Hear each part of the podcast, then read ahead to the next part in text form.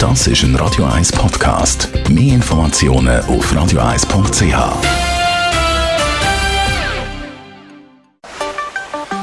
Der Finanzratgeber auf Radio 1 wird Ihnen präsentiert von der UBS.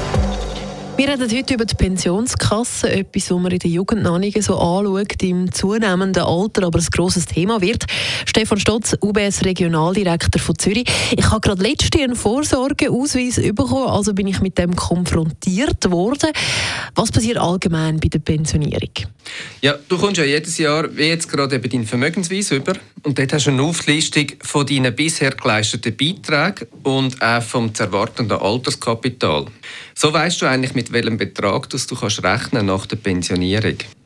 Deine Pensionskasse die verwaltet eigentlich das Vermögen und zahlt dann, wenn du eben pensioniert wirst, dir das entweder in Form von einer Rente, also Monat für Monat aus, oder du kannst auch wählen, ob du einen Teil als Kapital beziehen willst. Und um es nochmal in Erinnerung zu rufen, was ist die Pensionskasse? Die Pensionskasse ist die zweite Säule vom schweizerischen Vorsorgesystem, also vom BVG. In der Schweiz gibt es drei Säulen. Es gibt äh, die erste Säule, das ist eigentlich die gesetzliche Vorsorge, das ist die AHV und die IV.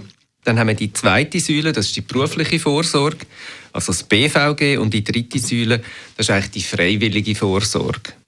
Und die Pensionskasse ist welche Säule?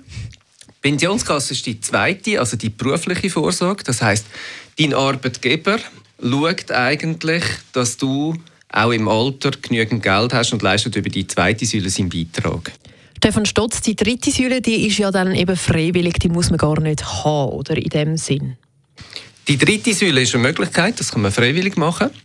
Ähm, viele machen das zum Beispiel, wenn sie eine eigene Wohnung oder ein Haus haben, zum Beispiel zum indirekt amortisieren.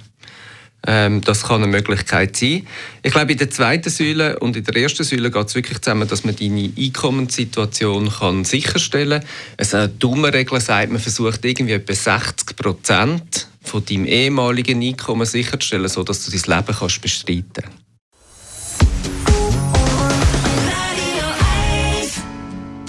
Das ist ein Radio 1 Podcast. Mehr Informationen auf radio1.ch.